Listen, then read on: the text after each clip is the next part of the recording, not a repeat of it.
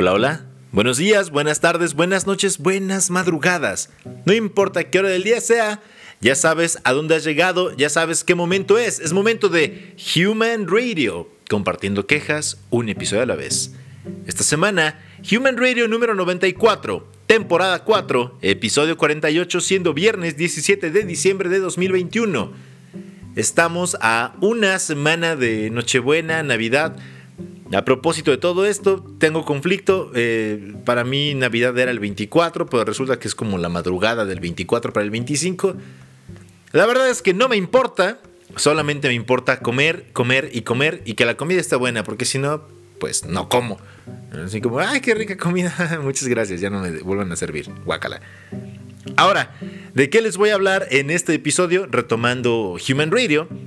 Les voy a hablar de lecturas, romeritos y Spider-Man. Así es que si quieres escuchar toda la información que tengo que darte, pues ponte cómodo, ponte cómoda y déjame un, cachito, un espacio ahí donde sea que estés para que te acompañe haciendo lo que sea que estés haciendo. ¿Ok? Yo soy Mondo Cabezo y con eso comenzamos este episodio 94 de Human Radio.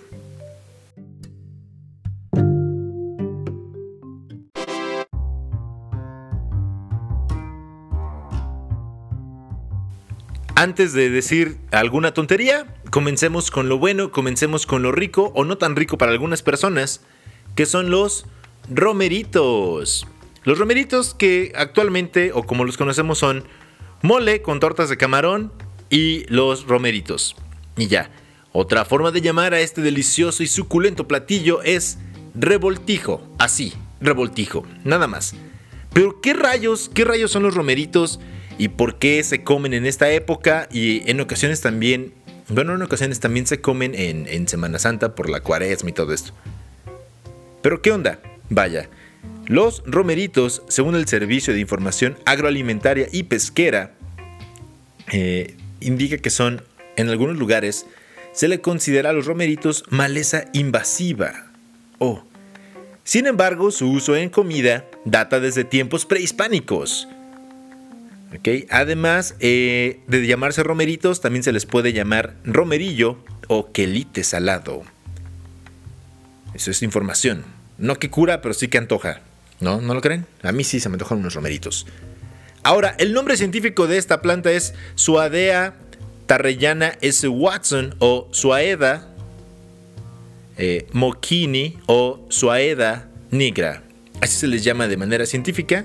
Si quieres verte muy sofisticado llamándoles de esta manera. Aquí están los datos, si no, pues no importa, no, pasa nada. Ahora, de acuerdo México desconocido, de acuerdo con México desconocido, esta planta, esta delicia, se les considera quelites, lo que indicaría que su nombre proviene del náhuatl quilitl, que significa hierba tierna comestible. Así es que, si te gustan los quelites, o si ya tienes tu quelite, pues te felicito que tengas una hierbita tierna comestible. Y ya no me queda claro por qué dicen es mi quelite. Digo, sé lo que significa. Es mi quelite, es como ah, es mi querer, es mi querida, es mi querido, es mi. es mi. Es mi amante, ¿no? Básicamente. Así es que. A propósito de esto, recuerden que amante no nada más se refiere a que sea una persona fuera de una relación eh, establecida o, formal. Amante es alguien que ama y ya, pero casi siempre tenemos a, optar por amante como una persona, eh, como el tercero en una, en una relación de pareja ya formal. Volviendo a esto, y si tienes quelite y no le gustan los quelites, pues no importa, tú puedes ser feliz con tu quelite, aunque no le gustan los quelites. Volvamos con los quelites que sí se comen, bueno, también el otro, pero volvamos con los quelites, volvamos con la comida. Ok, así de fácil. Ya les dije que significa eh, bueno, viene del náhuatl kilitl y que significa hierba tierna comestible. Eh, son fáciles de conseguir. ¿Por qué? Porque esta planta, aunque se considera invasiva, ya les dije, se puede obtener en 10 estados de la República Mexicana, 10 estados de, México, no es mucho. Sin embargo, en varios de estos estados se les considera maleza, pero en el centro de México se ha, vaya, se consumen como alimento. Entre los lugares donde lo podemos encontrar es San Andrés Mixquic, perdón, Xochimilco y Milpa Alta, y en algunas otras partes de la Ciudad de México. Eh, ahora, ¿desde dónde viene su uso? Ya les dije que sí viene desde épocas prehispánicas. Eran dietas, o vaya, su consumo viene desde dietas de comunidades mesoamericanas, tal como el maíz, el frijol y las calabazas. Digo, eso siempre se ha consumido. Sin embargo, a raíz de la conquista, fue que se le comenzó a llamar maleza y fue considerado alimento de pobres. Pero no, nada que ver, porque inclusive ahora son muy caros. ¿Ok? Ya les dije que también se les llama eh, revoltijo, que son eh, este, este revoltijo, este revoltijo tiene su origen eh, en conventos de la Nueva España, así es que las monjitas además de preparar un rompope poca madre, también dijeron, bueno, ¿qué vamos a hacer? ¿Qué, qué podemos hacer?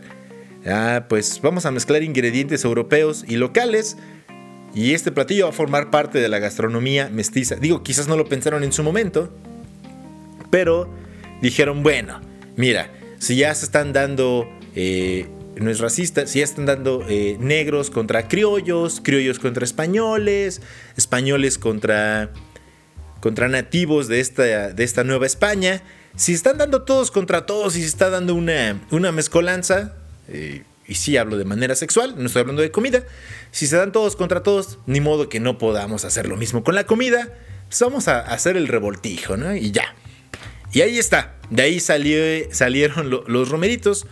No importa si te gustan, los odias, los aborreces, a mí me encantan, pero es información, ya les dije, no que cura, pero que sí antoja, y si no te gustan, al menos ya sabes algo más.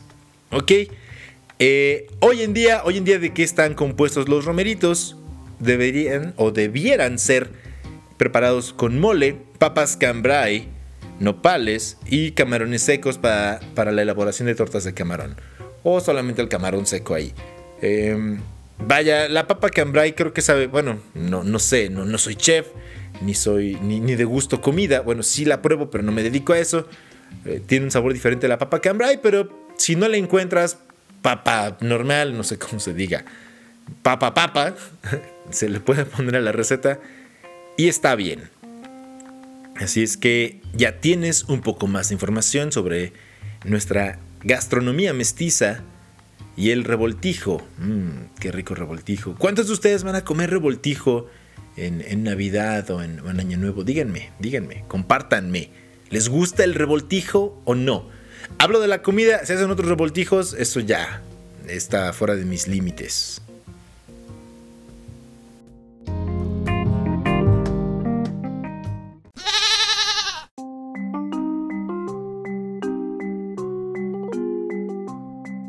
Vamos con esta segunda parte que aún no comienzo y ya me da risa. Me da risa porque, vaya, la doctora, porque ante todo es doctora, o sea, antes de ser primera dama y todo, la señora Beatriz Gutiérrez Müller participó en esta campaña llamada Fandangos o Fandango por la lectura, que se llevó a cabo en Ciudad Obregón, Sonora, aquí en México, y en la cual estuvo eh, presente Yalitza Aparicio, digo, ya, ya apareció en otro lugar, y el gobernador del estado, Alfonso Durazo. En este caso, en este evento, la primera dama compartió, compartió una serie de frases entre las que destacan, y ahí les va. Bueno, dijo que además de, hablar de, que, de fomentar la lectura y demás, y por esta ola de violencia que, existe en el país, a, manera de crítica personal, seguramente por, por la nula acción o, o prácticamente nula acción del gobierno, de los gobiernos en realidad, eh, dijo que eh, a los criminales que, llevan a cabo delitos, pues que cambien las armas por libros, ¿no? Y aseguró que ningún lector es agresor. En un momento les diré un poco, un poco más sobre esto. Pero cito y dice, cuando estamos leyendo no estamos pegándole a nadie, estamos ocupando nuestras manos y ojos. En ese momento, aunque sea, estamos en paz y no agrediendo a nadie. Ningún lector es agresor. Ok. Eh, Fandangos por la lectura es un programa de actividades creado por la Secretaría de Cultura del Gobierno de México. Y lo que se busca es emprender acciones que comprenden la Estrategia Nacional de Lectura en diversas entidades del país. Por ello se realizan actividades incentivas como el obsequio de libros a jóvenes y adultos. Sin embargo, bajo todo, bueno, bajo esta misión o este objetivo, eh, la señora Beatriz dijo que Doña Betty, Doña Betty dijo, vamos a hacer más, más, más cuates con, esta, con esta señora. Doña Betty dijo que debería, se debería obsequiar un libro a los delincuentes para detener sus actividades delictivas, ya se los mencioné, y dijo, a ellos, y cito, a propósito, es una cita, no lo estoy inventando, lo cito, a ellos hay que regalarles un libro y decirles, tregua por favor, lee, lee para que no ataques a nadie. Les decimos, toma un libro, dijo la doctora. No me imagino, no me imagino a estos cabrones, y lo digo así, que se suben a la combi y tú llevando un libro de repuesto y decirle, oye, amigo, amigo, ¿por qué en vez de llevarte mi iPhone, que seguramente si lo vendes eh, y lo malbaratas podrás comer una semana, ¿por qué en vez de llevártelo, por qué no te llevas este hermosísimo libro, que es el mismo que estoy leyendo y seguro te va a cambiar la vida? Este libro se llama El Secreto. Y te lo juro que posee el secreto para la felicidad y el poder ilimitado de tu mente. No no voy a decir malas palabras, pero... ¿O sí? ¿Sí lo hago? Sí, sí, vamos. O sea, no joda, ¿no? La verdad, no joda. Es, algo que no me imagino a, alguien. No, no, no me secuestres. Tengo un chingo de libros que te van a ayudar a que dejes de secuestrar gente. Ah, no, muy bien. Nunca había pensado en leer un libro. Claro que sí. La solución a mis problemas está dentro de un libro vaya, eh, más cuando son delincuentes que se dedican a, determinado, eh, vaya, nivel de actividades, de actividades delictivas eh, más atroces o más graves, ¿no? algo así pienso. Ahora, dijo que la lectura, entre sus, eso no lo cito, pero mencionó que la lectura es la herramienta para promover la paz y evitar agresiones en la vida. Ok.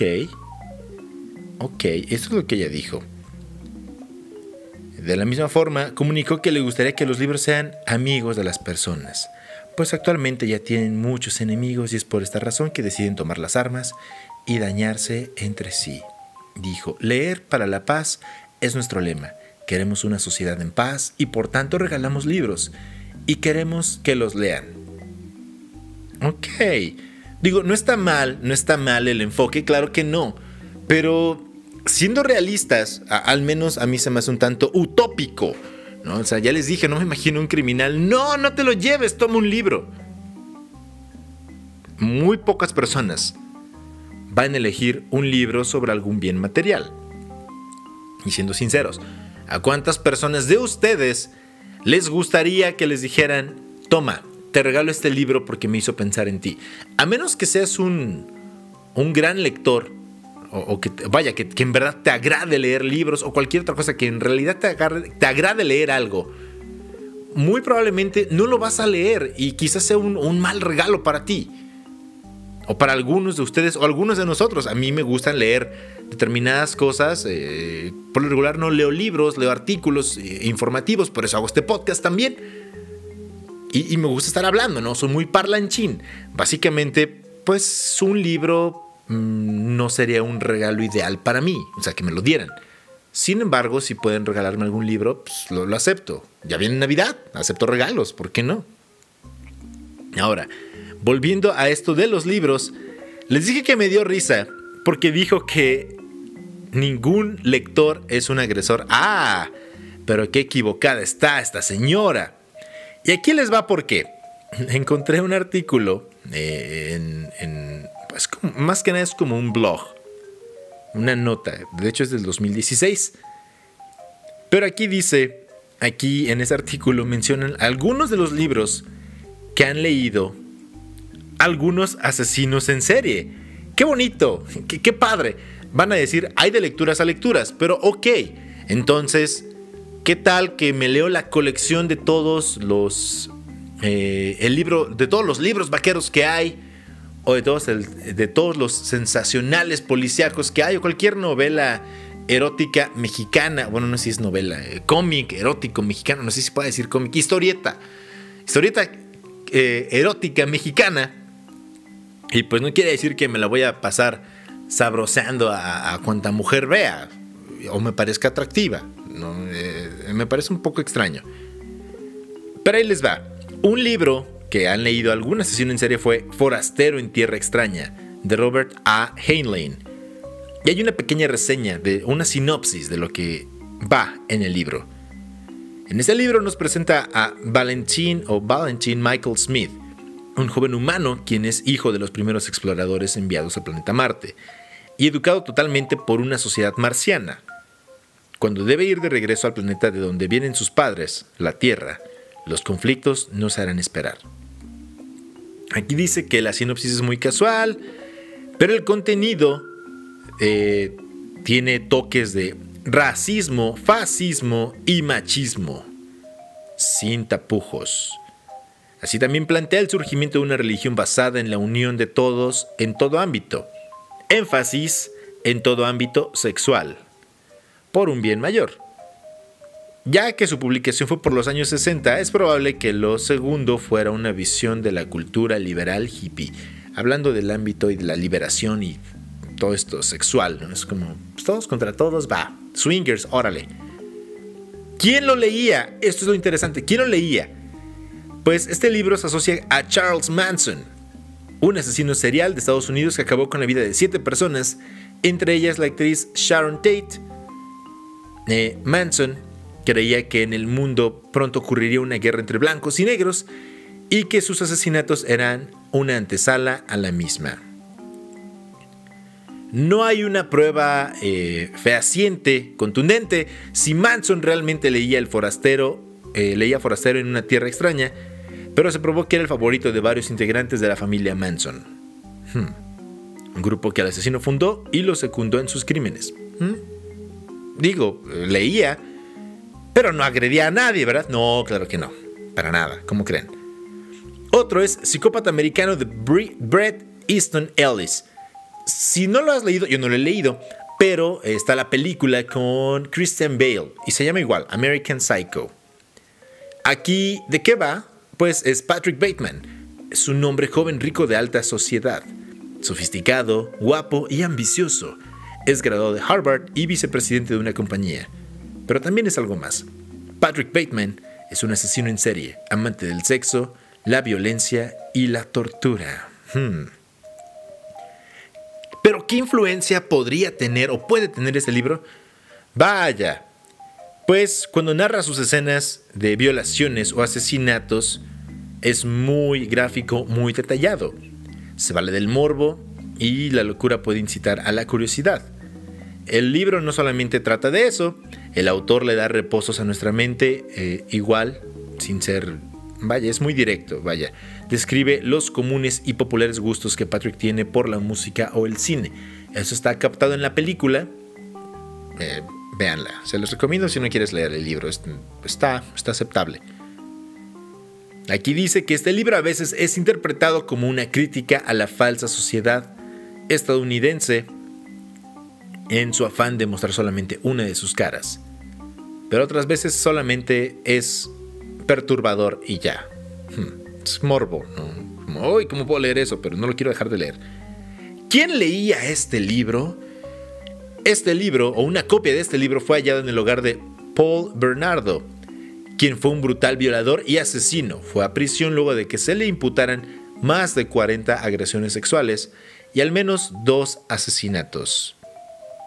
Además de que es Paul Bernardo, que en este caso compartiría las iniciales del mismo protagonista del libro, que es PB, Paul Bateman, eh, Patrick Bateman, perdón, no es lo único que es similar, sino que también eh, ante la sociedad, este Paul Bernardo era un típico guapo, joven canadiense, reservado eh, en su conducta sádica. Solamente, solamente sacaba su lado sádico con su pareja y sus víctimas. Oh. Qué padre, Y así hay más, más libros, entre ellos uno que, aunque vaya, esos dos libros son muy gráficos y demás. Hay otros en los que no se da el caso, como lo es El guardián entre el centeno de J.D. Salinger. Es un libro clásico que narra la historia de Holden, un joven que no tiene eh, buena conducta ni buenas calificaciones en el colegio, y por ello se ve obligado a dejarlo. Nos contará cómo no tiene expectativas de su vida y tampoco tiene buenos criterios de quienes lo rodean, salvo de algunas excepciones. Aquí dice que, bueno, ¿de qué trata el libro? Vaya, en realidad es un libro bastante melancólico y dramático. El protagonista parece ser la voz de múltiples incomprendidos a los que la vida dura les arrebata las cosas que quieren. Aunque Holden no se comporte como una blanca paloma, su ideal y su deseo de ser el guardián entre el centeno es lo que conmueve a muchos lectores. ¿Y quién rayos leía este libro? Vaya, Mark David Chapman, asesino de John Lennon, que compró una copia de este libro la mañana que cometería el asesinato de, de John. Y en una de sus páginas escribió, y cito, esta es mi declaración. Después de que mató a John, se quedó eh, tranquilo, esperando a, la policía. Lo leyó, bueno, lo estaba leyendo, no creo que lo haya terminado, mientras llegaba la policía.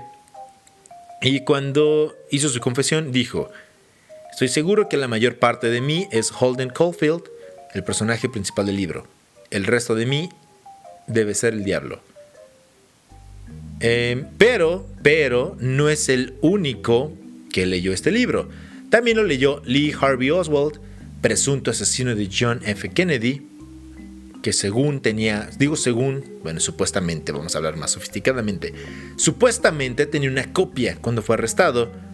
John Hinckley Jr. también, quien intentó asesinar a Ronald Reagan y lo leía en prisión. también a Robert John Bartolo lo llevaba encima cuando fue al apartamento de la modelo Rebecca Schaefer y la mató. Así es que, vaya, a lo mejor son casos muy aislados, pero, pero ¿cómo es que un libro tan tranquilo, tan melancólico, puede estar entre el gusto de algunos em, asesinos? Creo que aquí se, rompe la regla de que, vaya, lee para que no ataques a nadie. También habría que decir qué cosas leen. Como sea, me parece absurdo y ya. Solamente quería comunicar esto. Y si tienen dudas, ya saben, contáctenme en las redes como arroba thrd25 o al correo humanradio25 arroba gmail.com.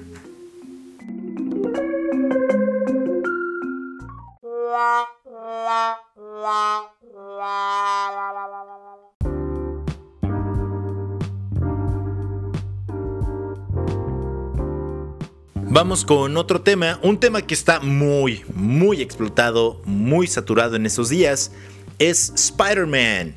Spider-Man eh, No Way Home, que es la última, la, la más reciente entrega de esta serie de películas, protagonizadas por este superhéroe que mucha gente ama y gusta de él, que es Spider-Man, más que obvio. Ya la fui a ver, seguramente muchos de ustedes, espero que todos los que me están escuchando la hayan ido a ver. Como siempre, no les voy a dar spoilers. Sin embargo, datos sobre esta eh, película.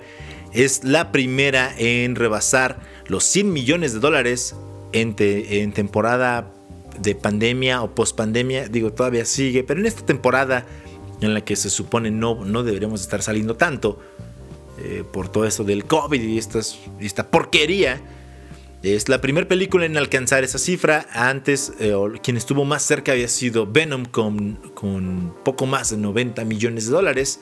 Sin embargo, Spider-Man ya lo alcanzó, la rebasó y pues qué bien. Si la has visto, si ya la fuiste a ver, qué bueno. Si no la has visto, ya te dije, no te voy a dar spoilers. La verdad, em, la historia me gustó, la considero agradable. Si no te gustan este tipo de películas, y nada más quieres entrar, como dicen, al mame, quieres entrar y saber, ah, este, pues, ya, ya la vi y vi que sale este y sale este otro y todo, eh, te la vas a pasar bien. Si tú eres fan, sí te la recomiendo. No sé qué tan allegada está en los cómics, no los he leído. Eh, sin embargo, me gustó, me gustó muchísimo la película.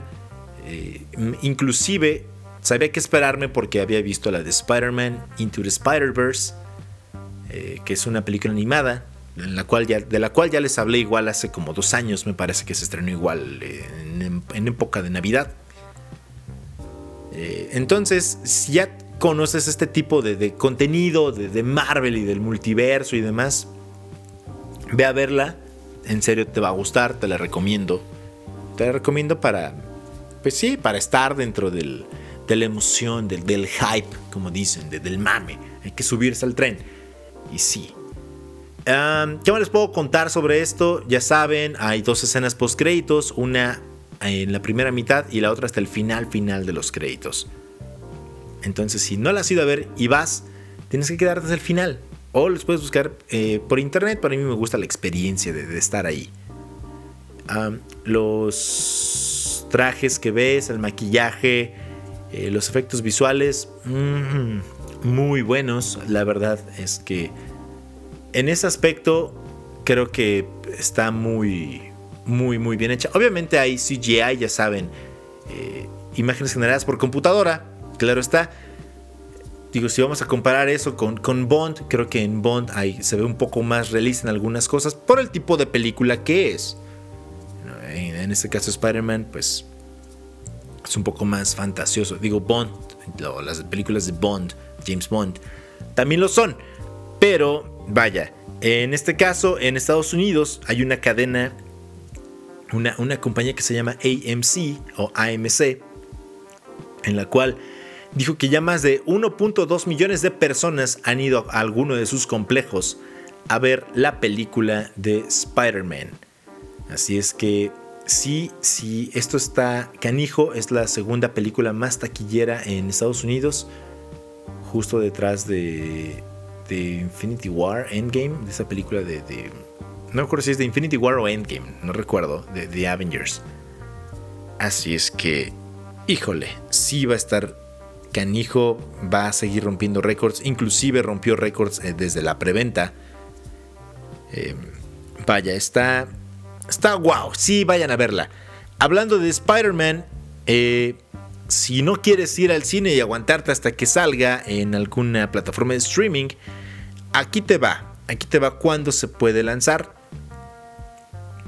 Lo bueno es que la noticia fue confirmada por un directivo, así es que no es algo que se está sacando Mondo Cabezo de, su cabezota, sino que es información real.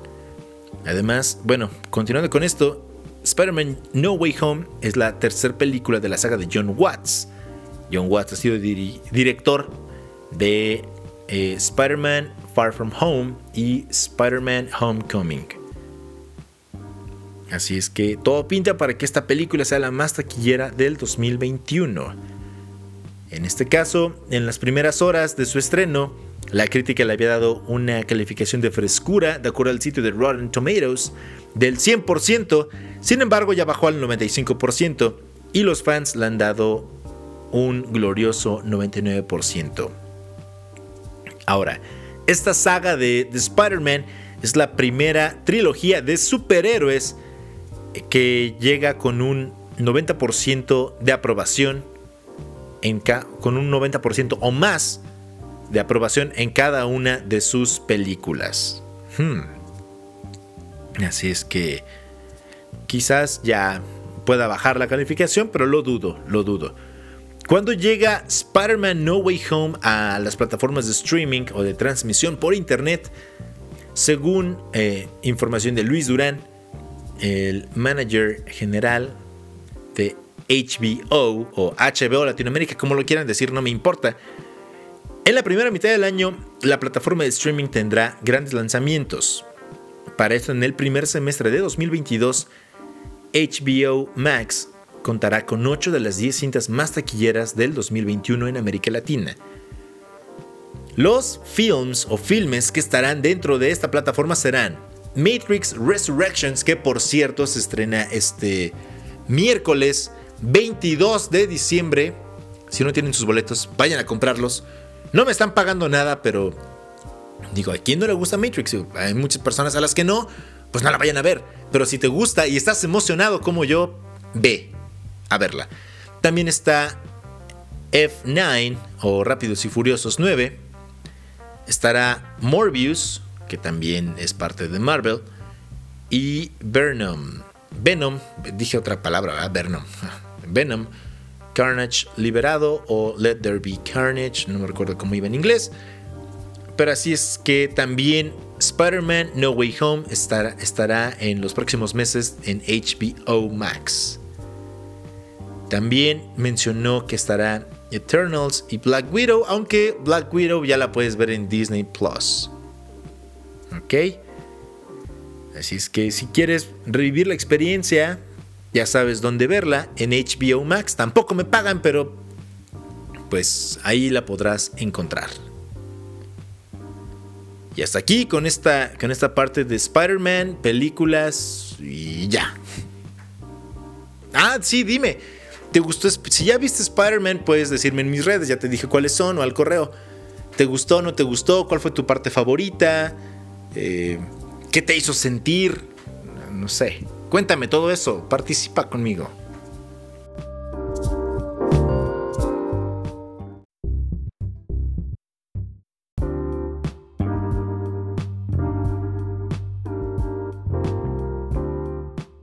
Ya saben, como siempre, ya casi, casi me voy, ya casi me despido de, este episodio. Sin embargo, eh, vaya, vamos a hacer una pequeña recapitulación de qué hemos visto en este episodio, qué hemos escuchado en este episodio. Em, Spider-Man, a mi punto de vista, muy buena, de a verla, ya. Otra, si te gusta Matrix, se estrena el próximo miércoles, ahí está.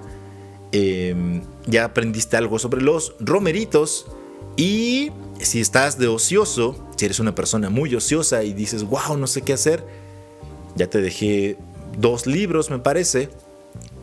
Digo, para que salgas de tu zona de confort, para que dejes de estar aburrido y quizás te invada algún pensamiento y digas, mm, me gustaría matar a algún líder de alguna nación, eh, quizás me gustaría matar a alguna actriz, o quizás eh, nada más, así, ponerme a matar gente y realizar violaciones y demás.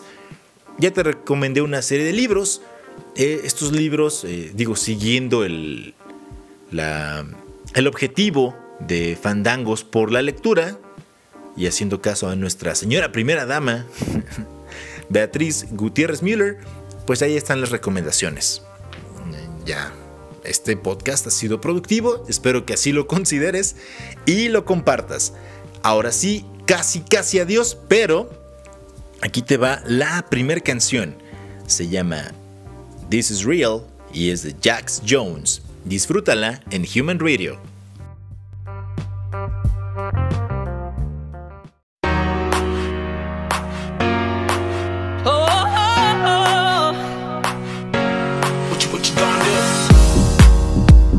Got vertigo falling down. Cause you're going to my head. Can I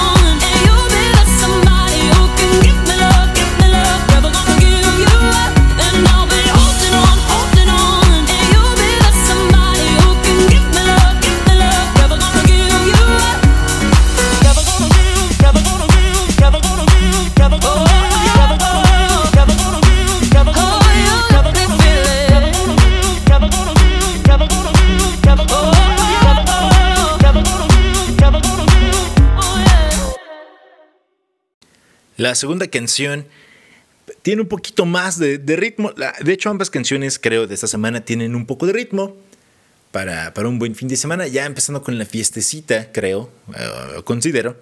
Así es que les dejo esta, esta película, les iba a decir. Les dejo esta canción llamada Most People de Rehab. Escúchala en Human Radio.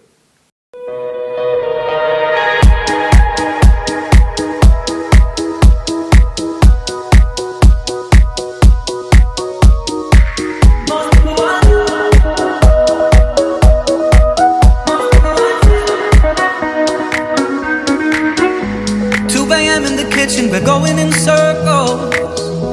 Getting dizzy, can we slow it down? Yeah. No, we're talking a lot, but we ain't even saying things. No, we don't need to be this loud. Now, I ain't saying